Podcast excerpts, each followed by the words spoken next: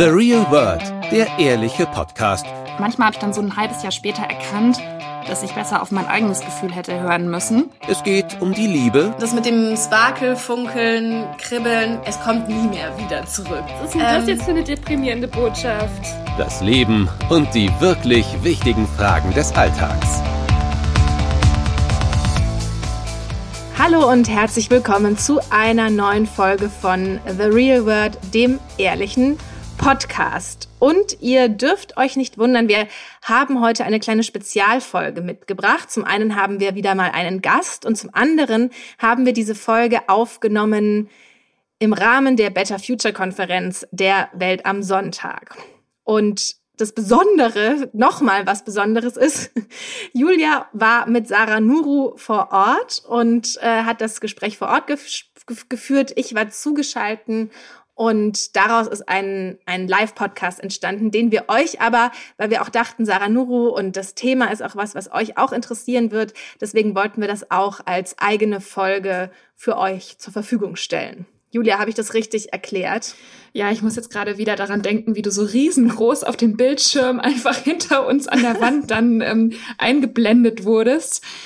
Ja, wir haben mit Sarah Nuro über ihr Business gesprochen. Also der ein oder andere wird sie vielleicht aus einer früheren Podcast-Folge schon kennen, aber wir haben diesmal nochmal ausführlich mit ihr über Nuru Coffee und auch ihren Verein ähm, Nuru Women e.V. gesprochen. Und zwar ist es ein nachhaltiger Kaffee, den sie in Äthiopien mit ähm, Kleinbauern anbaut und ähm, auch verschiedene Projekte dadurch unterstützt, damit Frauen selbstständig sein können und sich kleine Businesses aufbauen können. Sie vergibt mit ihrem Verein Mikrokredite und da haben wir nochmal ganz genau nachgefragt, wie das funktioniert, was sie da genau macht, warum dieser Kaffee ähm, nachhaltiger ist als andere, was ihr langfristiges Ziel damit ist und warum es gar nicht so einfach ist, so ein faires Business aufzubauen. Und auch, ich fand auch ganz interessant, was sie zu den Themen gesagt hat, so wie das ist, das Ganze als Frau zu machen, wie es ist, das Ganze als ehemaliges oder auch noch aktives Model zu machen und dann sozusagen auch noch ein Business zu machen, bei dem sie das Soziale über das Wirtschaftliche stellt. Also ich glaube, das sind Frauen haben ja haben es ja eh schon schwerer beim Gründen und ich glaube, sie hat sozusagen noch mal sozusagen noch mal die das größere Level an Schwierigkeiten sich mit dem Projekt sozusagen ausgesucht, aber sie erklärt halt trotzdem irgendwie ganz schön, warum es das alles wert ist. Also ich bin auch gerade, weil ich gerade noch mal für die Welt am Sonntag einen Artikel über den Talk schreibe, ähm, habe ich mir das gerade noch mal angehört und ähm, fand es dann aber schon sehr, ja, also werdet ihr euch jetzt selber anhören können, aber es ist eigentlich sehr schön, wie sie erklärt, was sie dazu alles in Kauf nehmen und warum und wie schwierig es aber schon wieder natürlich uns oder ihr so gemacht wird in diesem Bereich. Ja, und ich fand das auch echt cool, dass sie uns das so erzählt hat, auch in dieser Plattform. Ja. Also ihr müsst euch vorstellen, das ist wie ein kleines Fernsehstudio, wo wir das aufgenommen haben. Es sind x Kameras und ähm, äh, Leuchtlampen auf dich gerichtet. Also es ist schon so ein bisschen wie in einer Talkshow. Ein sehr seriöses Setting und deswegen fand ich es umso cooler, dass sie mit uns ganz ja frei von der Leber weg gesprochen hat über auch die Schwierigkeiten und die Herausforderungen, die ihr so begegnen. So, jetzt haben wir es aber sehr großartig angeteasert und jetzt seid ihr wahrscheinlich schon ganz gespannt auf das Gespräch. Aber eine Sache muss ich noch sagen, weil ich nämlich ja. echt, wir haben ja auch schon öfter mal, gibt's ja immer diese Runden mit Gründerinnen und Gründern und äh, ganz viele also es gehört natürlich ja auch zum, zum Business dazu, dass man sich gut verkauft, aber bei vielen ist halt oft so, ganz viel geredet und nichts dahinter. Und deswegen passt es auch wirklich so ganz gut zu uns, weil, weil sie sehr ehrlich und, und bescheiden und so einfach ist und da nicht so dieses aufge, also es keine aufgeblasenen Gründerfloskeln. Ja, man hatte nicht so das Gefühl, sie hat jetzt ihre fünf Sätze, die sie halt ja. in jedem Interview wieder zum Besten gibt. Ja. Also, aber vielleicht liegt es auch einfach an uns. Vielleicht sind wir auch einfach so grandiose Interviewerinnen. Das kommt natürlich auch noch dazu. Das ist ja ganz klar. Naja. Jetzt hast du vor einer Sekunde gesagt, wir sind so bescheiden. Naja, also ihr wisst, wie wir sind. Ihr kennt uns ja schon eine Weile. Jetzt kommt der Talk mit Sarah Nuru. Viel Spaß dabei.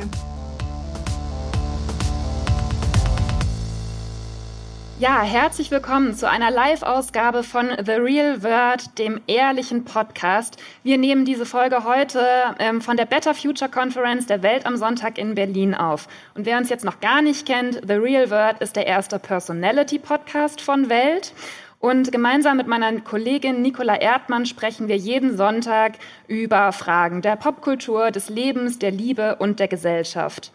Nicola kann jetzt heute leider nicht live hier dabei sein, aber sie ist uns zugeschaltet. Hier auf dem Bildschirm hinter mir ist sie zu sehen. Und äh, Nicola wird uns jetzt auch unseren heutigen Gast der Folge und das Thema vorstellen. Hallo Nicola. Ja, hallo ihr beiden. Schön, dass ich dabei sein kann, auch wenn ich nicht persönlich dabei sein kann. Und genau, wir sprechen heute mit Sarah Nuru und wir sprechen mit Sarah Nuru über die Frage, wie baut man eigentlich ein nachhaltiges, faires Unternehmen auf? Denn genau das hat sie getan, beziehungsweise tut es immer noch mit ihrer Firma Nuru Coffee. Und Sarah wurde zunächst mit ihrem Sieg bei Germany's Next Topmodel bekannt. 2009 war das. Aber seitdem hat sich natürlich einiges getan. Und 2016 nämlich gründete sie mit ihrer Schwester das Unternehmen Nuru Coffee und ähm, mit Nuru Coffee verkaufen die beiden fair gehandelten Kaffee aus Kleinbauernkooperativen und gleichzeitig unterstützt sie mit dem Verein Nuru Women äthiopische Frauen mit Mikrokrediten. Also das war jetzt schon eine ganze Menge, die ich da angerissen und angedeutet habe. Aber Sarah, du kannst es uns natürlich noch viel besser erklären. Wie definierst du, wie definiert man ein faires, nachhaltiges Unternehmen? Erstmal freue ich mich überhaupt für die Einladung. Danke. Ist auch in dem Setting anders. Ich freue mich sehr. Also das, das Wort fair ist ja sehr dehnbar. Ja, es gibt, man hört immer wieder, ähm, wie was fair und nachhaltig ist. Also für mich persönlich ist es als Unternehmen wirklich die Intention zu haben, so auf, vor allem eine aufrichtige Intention in allen Bereichen, sei es umwelttechnisch, aber auch gesellschaftlich und auch ähm, ressourcenschonend zu agieren. Das heißt konkret, dass wenn man jetzt, wie in unserem Fall, konkreten Fall bei Nuro Coffee, dass wir biologisch angebauten Kaffee beziehen und darauf achten, dass wir, wenn wir schon Ressourcen beziehen, dass wir nicht damit noch einen Schaden richten. Ähm, gesellschaftlich gesehen, dass wir nicht, also ich, nicht nur existenzsichernde Löhne bezahlen, sondern ähm, die Menschen auf Augenhöhe begegnen und auch äh, ihnen neben ein sicheres Einkommen und auch ein menschenwürdiges Einkommen auch Arbeitsbedingungen verspricht, die den Menschen nicht schadet und ähm, und Ressourcen schon, wie schon gesagt, dass man eben nicht alles ausschöpft, sondern auch was da lässt oder zumindest versucht es zu kompensieren mit, ähm, in unserem Fall, wenn wir jetzt Kaffee beziehen, dass wir das neue Bäumsetzlinge, äh, Kaffeesetzlinge zur Verfügung stellen, sodass die Bauern ähm, viel mehr Ertrag haben oder neue Bäume in, in, wachsen lassen können. Solche Dinge. Das ist so meine Definition und ähm, ja. Vielleicht kannst du, du hast es gerade schon ein bisschen angedeutet, aber für alle Leute und alle Zuhörerinnen und Zuhörer und Zuschauer, die sich mit diesem Thema Kaffee und den Problemen darum nicht so auskennen, vielleicht kannst du noch mal erklären, warum es gerade in diesem Bereich ähm, wichtig ist, darauf zu achten und was man genau beachten muss und was vielleicht bei herkömmlichem Anbau nicht beachtet wird. Hm.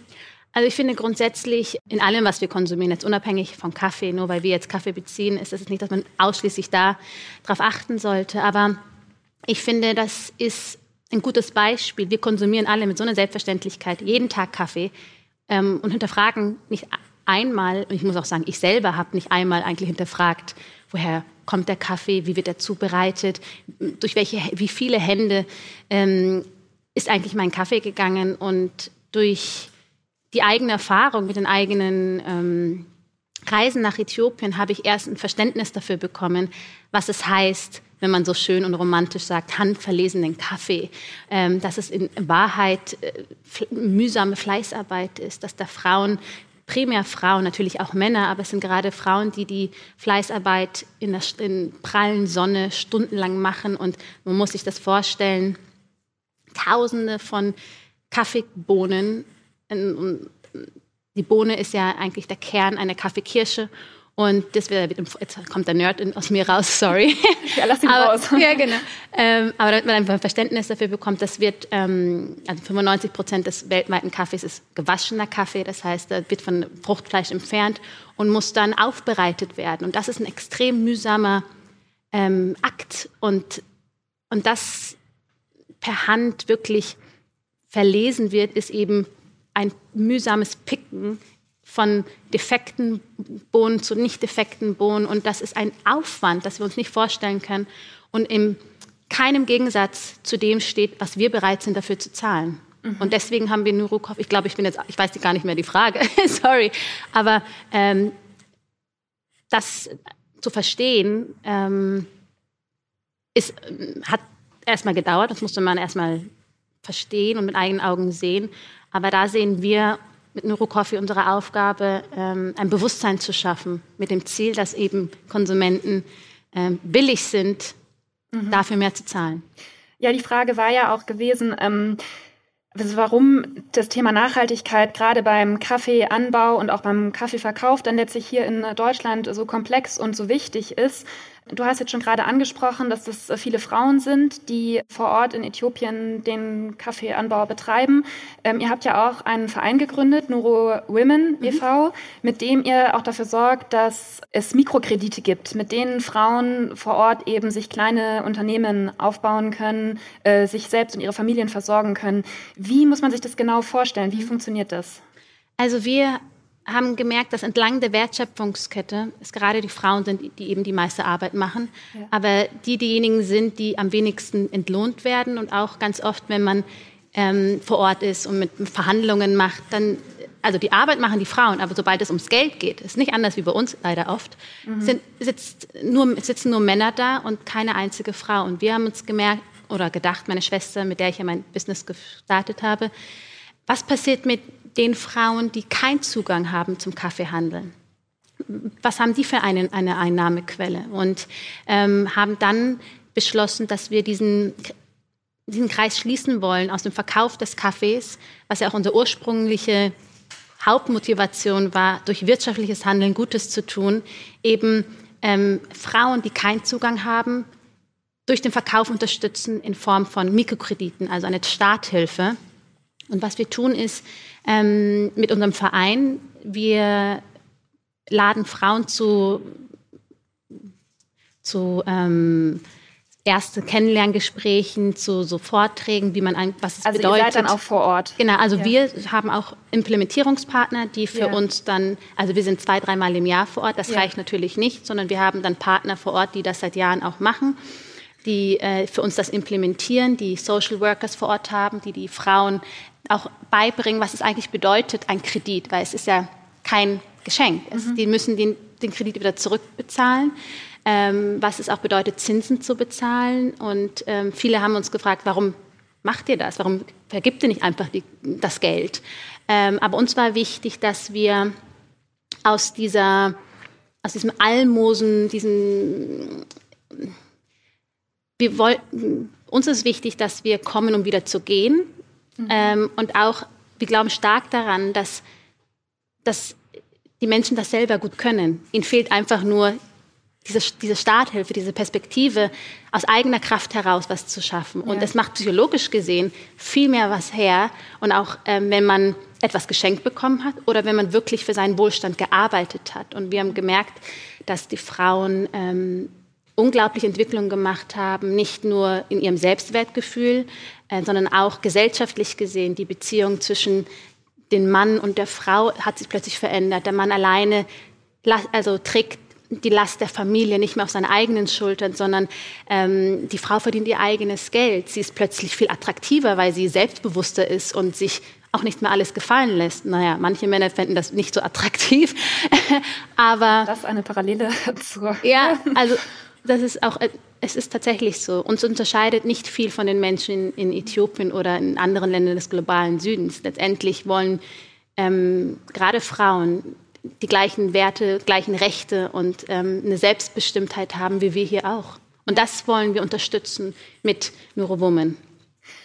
Das hört sich jetzt gar nicht so einfach an, ehrlich gesagt, sondern nach einer Menge Herausforderungen. ähm, Jetzt hatten wir dich ja auch eingeladen, weil wir der Frage nachgehen wollten, wie baut man so ein faires, nachhaltiges Unternehmen überhaupt auf? Was sind da so die Schwierigkeiten? Und warum wir das auch gerne diskutieren wollten, ist auch so ein bisschen, weil man in den Medien häufig nur so diese super krassen Erfolgsstories hört von jungen Unternehmern. Also es geht immer nur um irgendwelche Startup-Unicorns, die dann in ganz kurzer Zeit total erfolgreich sind mit mhm. irgendeiner Quatschidee, sage ich jetzt mal so ein bisschen despektierlich.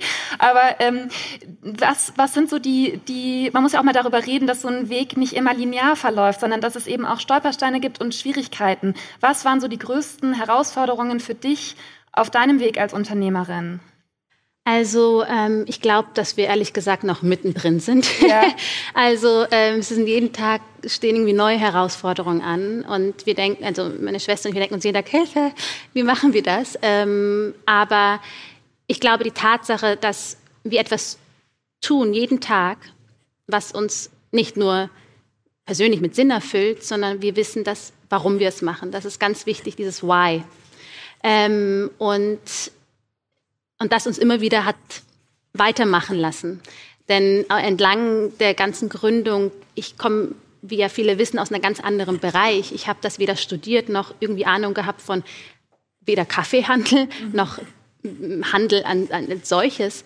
Ähm, und das mussten wir uns alles erstmal aneignen und verstehen. Und ähm, ein Unternehmen aufzubauen ist schon schwierig genug, aber ein soziales, nachhaltiges Unternehmen noch viel schwieriger, weil viele nicht gleich verstehen, warum wir das machen. Warum wollen, warum ist unser soziales, ähm, so, bei uns sind die sozialen Werte wichtiger, also das Soziale ist dem Wirtschaftlichen untergeordnet. Nee, Quatsch, das Wirtschaftliche ist im Sozialen untergeordnet. So. Und das verstehen viele nicht. Ähm, die denken sich, ja, warum seid ihr noch nicht in Supermärkten? Ähm, warum vertreibt ihr primär nur online euren Kaffee? Ja, naja, weil da die größte Marge bleibt und wir mehr abgeben können. Und, ähm, und natürlich auch als Frauen ist es nicht sehr einfach in einer sehr männerdominierten Kaffeeindustrie, wo viele zu Beginn, und ich glaube mittlerweile hoffentlich nicht mehr, aber zu Beginn immer unsere, unser Vorhaben als Hobby abgetan haben oder als, mhm. ähm, ah, ja schön und ach wie, Kaffee und dann auch noch sozial, viel Spaß und alles ist, alle wussten es besser. Ähm, das, da waren immer schon viele Vorurteile. Ja. Aber ich glaube, die größte Herausforderung ist, gerade weil du es auch erwähnt hattest, ähm, dass man schnell wachsen muss und möglichst viele Mitarbeiter. Man lebt sehr viel im Außen. Wie, äh, wie sieht das aus? Und es wird immer viel gefragt, wie groß seid ihr? Wie viele Mitarbeiter habt ihr? Ähm, und das habt ihr bereits erreicht. Natürlich sind es Indikatoren, wo man einordnen kann, wie wächst man, wie ist das, ist es jetzt tatsächlich ein ernstzunehmendes Business oder ein Hobby. Jedoch wir uns zum Beispiel auch gegen Investoren entschieden haben und bewusst ähm, auch Möglichkeiten abgelehnt haben, weil wir unseren eigenen Weg gehen wollen. Das auch bedeutet, dass wir zehn Schritte langsamer wären und äh, wir keine 25 Mitarbeiter haben, äh, sondern wir nur zu siebt sind, aber mit ganz vielen tollen Partnern, die uns gut unterstützen. Ähm, aber dieses sich nicht von außen beeinflussen zu lassen, welche Art von Unternehmen man ähm, sein möchte. Weil natürlich gucken wir auch ganz oft nach links und rechts, was machen andere, das ist natürlich. Und dann denkt man, scheiße, die sind so viel professioneller und oh Gott. Ähm, und auch eine gewisse Erwartungshaltung, weil ich eben in der Öffentlichkeit stehe, dass ich jetzt in irgendeinem Handel groß aufgestellt sein sollte, weil es doch einfach wäre, dann macht man noch eine schöne Werbekampagne dazu und ich bin das Gesicht von dem Supermarkt und easy is it, äh, ist es, aber ähm, dass wir bewusst nicht den Weg gegangen sind, weil wir eben keine, keine ne, Kompromisse, hört sich jetzt radikal an, aber dass wir nicht mh, mm, in unseren freien Entscheidungen eben sozial zu sein und auch wirklich faire Preise zu zahlen, nicht beeinflusst werden, weil eben dann andere Faktoren mitspielen, wie Marge, ähm, Wettbewerbsmarkt, man muss ja mithalten, wenn wir, ja, und so Dinge. Da wollte ich jetzt gerade nochmal nachfragen, weil du es eben schon angesprochen hattest, ähm, dass dann die Marge größer ist und ihr mehr zurückgeben könnt. Was heißt das genau? Also das heißt, dass ein Teil des Gewinns wieder zurück in den Verein fließt oder wie macht ihr das? Genau, also 50 Prozent unserer Gewinne, das ist natürlich äh, immer so, was heißt das? Wie viele Gewinne macht man? Gerade als junges Startup haben wir zu Beginn noch keine Gewinne gemacht. Das tun wir mittlerweile jetzt schon. Das kann ich stolz sagen. Das macht uns auch froh. Ähm, aber dass wir zu, gesagt haben, 50 Prozent unserer Gewinne, mindestens aber ein Euro pro verkauften Kilo, fließt in unseren Verein und damit in die Vergabe von Mikrokrediten. Und wir konnten bisher über 200 Frauen so, so einen Kredit geben. Und ähm, ja, uns ist es eben, wie gesagt, wir vertreiben prima online eben dabei, da auch die höchste Marge bleibt und ähm, wir somit mehr abführen können. Dazu hätte ich auch tatsächlich nochmal eine Nachfrage. Ähm, weil wir auch öfter, wir schreiben auch immer mal wieder über Höhle der Löwen und die Pitches dort und die Unternehmerinnen und Unternehmer und Gründer. Und ähm, da begegnet einem ja auch ganz oft dieses Problem, dass die Investoren eine Idee, eine, gerade eine nachhaltige oder eine soziale Idee grundsätzlich total toll finden, aber dann eigentlich so gut wie nie investieren, weil eben genau diese Sachen passieren, die du auch gerade angesprochen hast. Die Margen sind gering, es bleibt irgendwie weniger übrig. Natürlich kostet es mehr, wenn man fair produziert. Äh, gleichzeitig wollen aber ja auch äh, viele Investoren und viele Marken und so weiter sich eigentlich ja schmücken mit, diesem, äh, mit diesen Labels fair mhm. und nachhaltig. Wie geht man damit um, dass trotzdem aber so wenige finanzielle Kompromisse eingehen wollen, das ist, ich, du hast gesagt, ihr habt euch gegen Investoren entschieden. War das vielleicht auch ein Grund, dass das nicht funktioniert hat? Und genau, wie geht man dann als Gründerin in so einem Bereich damit um, dass es zwar irgendwie fancy und schick ist, aber dann am Ende ist es dann doch häufig, geht es doch ums Geld. Ja, also ähm, dadurch, dass wir das ja nie eingegangen sind, kann ich das, weiß ich die Risiken gar nicht, was es, was es bedeutet, wenn man plötzlich Investoren drin hat. Aber auch die Vorteile. Man, ist, man wächst plötzlich viel schneller, aber man darf nicht vergessen, kein Investor gibt einem einfach so Geld, weil er einen toll findet, sondern die wollen ja einen Exit und die wollen natürlich das investierte Geld ja gewinnbringend wieder zurück. Und, ähm, und das impliziert ja automatisch, dass man wirtschaftlich orientiert handeln muss, was per se nicht schlecht ist, aber oftmals zum Leid des, ähm, der Werte und die, was man eigentlich ursprünglich ja wollte, eben faire Preise zahlen, nachhaltig, ökologisch und gesellschaftlich ähm, verantwortlich sein. Und bei uns, ich muss sagen, bei uns hat auch sehr viel Angst mitgespielt, einfach dieses Risiko einzugehen, dass dann jemand reinredet und uns dann sagt, wie es zu laufen hat. Ähm, und auch diese Freiheiten, die wir jetzt einfach haben, genießen wir einfach, dass wir selbstbestimmt entscheiden können, wie wir gehen wollen, welchen Weg und wie wir tatsächlich ähm, unser Unternehmen auch weiterhin entwickeln wollen. Also wir stehen ja erst am Anfang, ähm, aber ich kann, ich persönlich, ich persönlich, auch wenn ich in Berlin ähm, in der Hipster-Blase und jeder ein Start-up möglichst stolz, auch man auch stolz sagt, also wir haben so viel Grace und all das. Ich persönlich halte einfach nichts davon, weil ich das nicht nachhaltig finde. Und ähm, wir uns auch persönlich als Familienunternehmen sehen. Ich habe ja mit meiner Schwester zusammen gegründet und wir das uns auch immer ein bisschen beruhigt, wenn wir sagen, oh Gott, wir hätten so viel schneller sein müssen, ähm, im Hinblick auf hey, wir haben noch 50 plus Jahre, unsere Kinder können irgendwann mal die Arbeit, richtige Arbeit machen. Ähm, das heißt, dass, dass ähm, dieser Ansatz uns eben das erlaubt, so zu machen, wie wir es wollen. Heißt es aber auch, dass es ein bisschen schwierig für euch ist, so der Austausch mit anderen vergleichbaren Unternehmen? Oder habt ihr da schon so Leute, mit denen ihr euch regelmäßig connectet? Und ähm, es ist ehrlich gesagt schwierig, äh, weil weil wir eben langsam wachsen. Und ähm, viele sind halt immer so nach, nach schnellem Wachstum orientiert, was auch okay ist. Aber ähm, ich muss auch sagen, das ist die größte Herausforderung, eben die, auch da diese Linie treu zu bleiben. Denn die Verführung ist natürlich schon da, ähm, auch mal abgeben zu können, andere Leute machen und denken zu lassen. Und ähm, aber ja, der Austausch fehlt dahingehend ein wenig. Also wenn das jemand hört und ein Familienunternehmen hat, bitte meldet euch bei mir. Ich fände das nämlich spannend zu erfahren, ähm, wie sowas ist, wie, wie sowas auch langfristig, perspektivisch gesehen, ähm, ja, funktioniert und, oder funktioniert hat. Muss man vielleicht mal einen äh, fairen Unternehmerstammtisch ins Leben rufen oder sowas. Ähm, apropos der Linie treu bleiben. Wobei, Entschuldigung, wenn ja? ich nochmal einbrechen, ein, ein, äh, grätschen darf. Es gibt natürlich viele auch Unternehmen, die nachhaltig orientiert ja, sind ja. und die jetzt nicht Familien, nur weil sie keine Familienunternehmen, nicht trotzdem nicht Gutes tun. Und da haben wir viele Sparing-Partner, ja. ähm, wo wir uns austauschen, eben aber dann werteorientiert ähm, und eben wie man dann auch Nein sagen kann, weil das ist natürlich viel schwieriger. Nein sagen ist viel schwieriger als Ja zu sagen. Das mhm. unterschätzt man nämlich mhm. auch. Ja, genau. Ähm, zu dem Thema jetzt nochmal anschließend, was ich noch dich fragen wollte. Also ihr seid ja auch oft in den sozialen Netzwerken unterwegs. Ihr habt eine ziemlich aufwendige Website, wo man sich informieren kann, was ihr macht. Ähm, das ist ja total wichtig geworden, sich einfach über Social Media ähm, auch als Unternehmen aufzustellen, sichtbar zu werden, ähm, sich da ja eine Zielgruppe zu erschließen, aber eben auch gleichzeitig eine Community, die sich identifiziert mit dir, mit der, mit der Marke, mit den Werten, die dahinter stehen.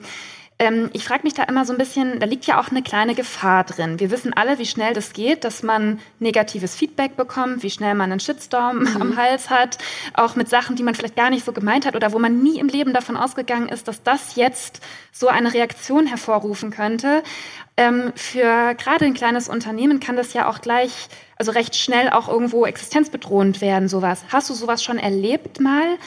Ähm, oder seid ihr davon verschont geblieben bislang? Zum Glück sind wir da verschont geblieben. Ich würde gerne auf Holz klopfen, weil ich nicht weiß, das da am Stuhl. Ja, das soll auch hoffentlich soll auch so bleiben. Aber, äh, aber wie du schon sagst, es ist natürlich mega äh, fragil, ja. Gerade auch wenn man wie bei uns die Marke gerade zu Beginn sehr stark mit mir assoziiert worden ist, ist, ist es natürlich, ich versuche mich nicht damit, ausein die, mich damit auseinanderzusetzen, beziehungsweise tagtäglich bewusst zu machen, dass, ach Gott, es steht und fällt mit mir, äh, sonst würde ich gar nichts mehr machen und wie ein Roboter äh, agieren. Aber unser Ziel ist natürlich eben, um das zu vermeiden, Nuro Coffee als Marke losgelöst von mir, meiner Person und wirklich für, für die Sache zu stehen. Denn ähm, wenn ich einen Fehler mache, äh, da, es wäre schade, nur weil ich leichtsinnig bin, dass es dann auf die Vision und auf die auf die, Wert, die Werte des Unternehmens ähm, zurückzuführen hat, obwohl das immer noch Gutes ja, tut ja. oder zumindest beabsichtigt zu tut. Ähm, das ist etwas, woran wir stark arbeiten, wobei wir das natürlich jetzt am Anfang mitnehmen, mhm. so gut es geht. Ähm, und es ist sehr interessant, gerade weil ich ja aus der, aus der anderen Seite komme, wo Marken ja immer gefühlt so Testimonials wollen, damit man sich damit identifizieren kann ist es, äh, ist es lustig, dass wir versuchen eigentlich das so losgelöst von mir zu machen oder von unserer Person, äh, von meiner Schwester und mir. Ähm, wobei ich, wenn ich jetzt drüber nachdenke, laut denke, ich gar nicht weiß, ob das so richtig ist, dass man das so trennt und vielleicht man einfach, ich mir da keine Fehler erlauben darf. Ja, es ist halt, es ist ja immer so dieses Spannungsfeld irgendwo zwischen Unternehmerin und ich sag mal in Anführungszeichen Aktivistin. Also, dass man eben auch eine Zielgruppe anspricht, gerade über die sozialen Netzwerke, die jetzt, ähm, ja, sich eben mehr mit den sozialen Werten, die hinter so einer Firma stecken, vielleicht identifizieren, als jetzt nur mit diesem unternehmerischen Gedanken. Mhm. Geht ja auch eine große Verpflichtung ein, mit einher, dass man eben sagt, ich bin auch irgendwo Vorbild ähm, und eben auch Projektionsfläche für, für diese Leute, die das dann halt sehen und irgendwie gut finden. Ja, also es ist, es ist natürlich so, wobei ich versuche, das nicht zu sehr auch in mein persönliches Leben mitzunehmen, denn es gibt schon noch eine private Sarah und eine mhm. Person, die in äh, Social Media ist oder äh, und die Unternehmerin von Nuro Coffee, ähm, dass ich finde, es ist jetzt ist das Social Media und all das ist super wichtig, aber man darf dem Ganzen nicht zu viel Gewichtung geben, weil sonst lebt man nur noch danach und handelt gar nicht mehr und ist immer noch, was sage ich, was hat das für Auswirkungen? Hat Angst davor, und hat nur noch Angst, also ich, also ich, in erster Linie bin ich immer noch ich und, und habe, also bin ein Mensch und kein Mensch ist perfekt, aber ähm, da versuche ich mich, versuche ich schon irgendwo Grenzen und auch eine Distan Distanz zu finden, dass ich nicht nur für Social Media oder die öffentliche Wahrnehmung lebe, weil dann habe ich irgendwas falsch gemacht. Apropos Social Media, wollen wir mal nachschauen, was unsere kleine Community, die hier heute zuschaut, auf unsere Einstiegsfrage geantwortet hat. Ja, also vielleicht können wir das jetzt mal einblenden. Unsere Frage war ja ganz zu Beginn, würden Sie für faire oder nachhaltige, faire und oder, oder nachhaltige Produkte auch mehr Geld bezahlen?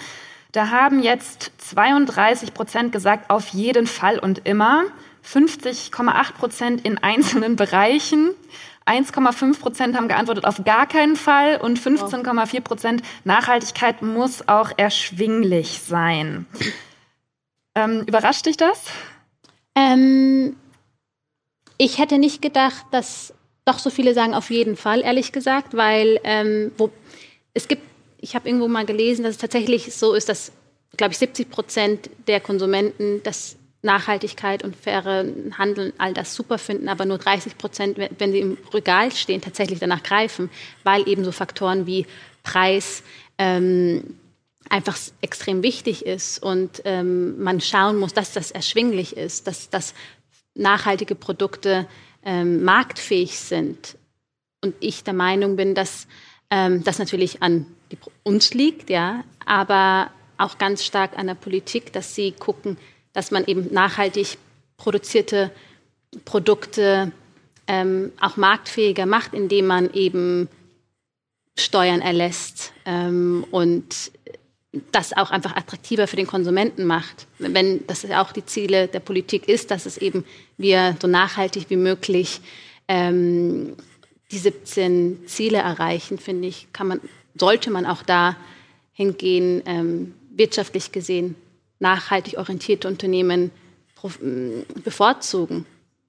Müssen wir ja praktisch auch, weil sonst, ähm, es funktioniert ja eigentlich nur, wenn die Masse wirklich irgendwann sich auch diese Produkte, das hatten wir auch als eine Antwortmöglichkeit, leisten kann. Weil solange es halt nur so ein kleines Statussymbol bleibt, sich fairen Kaffee zu kaufen, können wir natürlich noch nicht die Welt verändern. Ja, also wir haben zum Beispiel, wenn ich das ein, äh, bringen darf, gemeinsam mit der entwicklungspolitischen Organisation One auch dafür plädiert, dass man ähm, die Kaffeesteuern, also es gibt dann, das wissen viele gar nicht, eine extra Kaffeebesteuerung auf, ähm, auf, auf Kaffee, pro, also Röstkaffee, 2,19 Euro das Kilo wird noch mal, kommt on top, müssen, müssen wir an Steuern zahlen. Und wir haben dafür plädiert, dass man diese Steuern erlasst auf nachhaltig produzierten Kaffee und das nicht für uns als Produzenten heißt, okay, das stecken wir uns ein, sondern dass man dann sagt, ähm, das kann man irgendwie in die Produzentinnenländern wieder hinein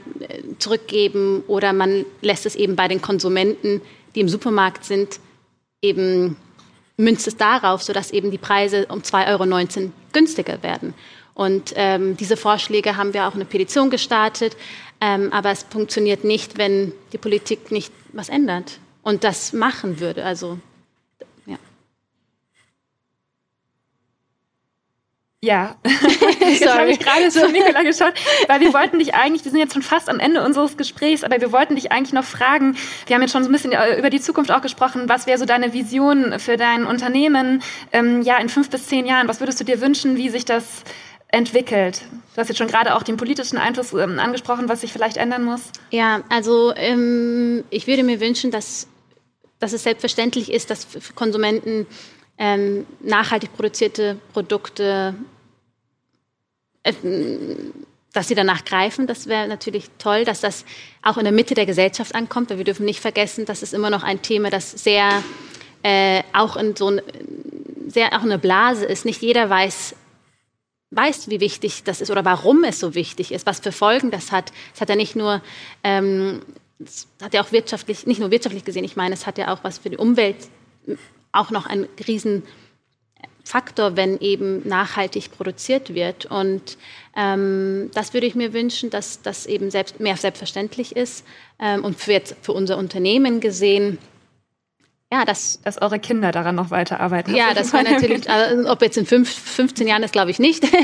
Aber ähm, dass wir einfach das weiterhin tun können mit so einer Leidenschaft, wie wir das gerade tun und das übergeordnete Ziel eben durch wirtschaftliches Handeln Gutes tun können und hoffentlich den Blick auf Äthiopien auch ändern können in, etwa, in einen positiven, dass eben wir auch von Ländern des globalen Südens profitieren können und wir uns auf Augenhöhe begegnen können. Ähm, wir wollten jetzt noch mal kurz, wir haben, glaube ich, auch aus dem Publikum Fragen bekommen, äh, die wir uns jetzt vielleicht noch mal zusammen anschauen könnten. Ah ja, da geht's schon los. Ist es wirklich ökologischer, robuster Bohnen zu trinken statt hoch angebauten Arabica? Hm, also ich weiß es gar nicht. so, okay. also tatsächlich, also wir beziehen unseren Kaffee ja ausschließlich aus Äthiopien und da wächst ja. nur Arabica. Bohnen. Ähm, ich müsste es ehrlich gesagt nochmal nachgucken. Ich habe davon ehrlich, ich finde mir jetzt schade, dass ich jetzt da nicht der Experte bin. Eigentlich sollte ich der Experte sein, aber ich bin, gar kein, ich bin gar kein Kaffee. Ich mache das auch noch nicht so lange. Es ist ja auch ein sehr komplexes Thema und manchmal finde ich es auch nicht so gut, wenn immer so ist, das eine ökologischer als das andere. Also man muss ja auch immer so ein bisschen gucken, wie es ich glaube, dass, weitergeht. Ja, ich müsste mir ehrlich gesagt nochmal Gedanken drüber machen. Also es ist, Arabica ist, die Anbaugebiete, also Anbauflächen von Arabica sind nochmal anspruchsvoller als robuster. Ja. Ähm, aber wie das jetzt im Wasserverbrauch und all das ist, weiß, kann ich euch gerade nicht sagen. Wir gucken uns mal die nächste Frage an. Ist jeder Bio-Kaffee wirklich immer besser als in Anführungszeichen konventioneller Kaffee? Kaffee mit Bio-Label gibt es ja auch bei Rossmann für vergleichsweise wenig Geld. Es ist so, dass ähm, Bio ist ja nur eine, ist ja nur ein Faktor. Es ist ja, ähm, man, das, ich persönlich finde, man muss auch auf unterschiedliche Aspekte achten. Auch gucken, sind Arbeitsbedingungen gewährleistet, werden existenzsichernde Löhne bezahlt. Also Bio allein ist nicht gleich ein Indikator, dass eben all die anderen Punkte auch damit abgedeckt sind. Ähm, deswegen sollte man sich, ich bin der Meinung, grundsätzlich nie auf Siegel verlassen, sondern immer auch einen Blick tiefer gehen und weitergehen und schauen, wer steckt dahinter, was machen sie tatsächlich und sich, das ist zu einfach gedacht, wenn man sich einfach nur auf Beagle verlässt. Also da siehst du schon die Verantwortung dann auch beim Konsumenten, sich Absolut. dazu informieren. Gab es oder gibt es finanzielle Starthilfe, die aus Ihrer Sicht sinnvoll ist? Falls nicht, wie müsste die aussehen? Da weiß ich jetzt ehrlich gesagt nicht ganz genau, was mit der Frage gemeint ist. Also vielleicht auf die Mikrokredite bezogen Starthilfe? Oder ja, so denke ich auch. Oder Gründerzuschuss.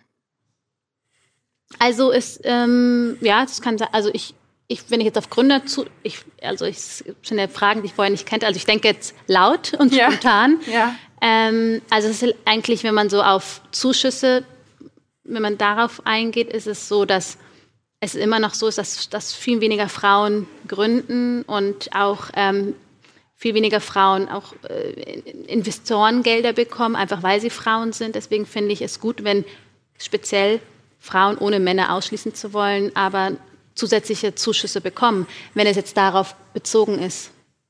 Ja, das denke ich, dass das wahrscheinlich so gemeint ähm, war, ne? wie man solche Unternehmen, wie ihr das jetzt gegründet habt, wie man die auch unterstützen kann oder sollte.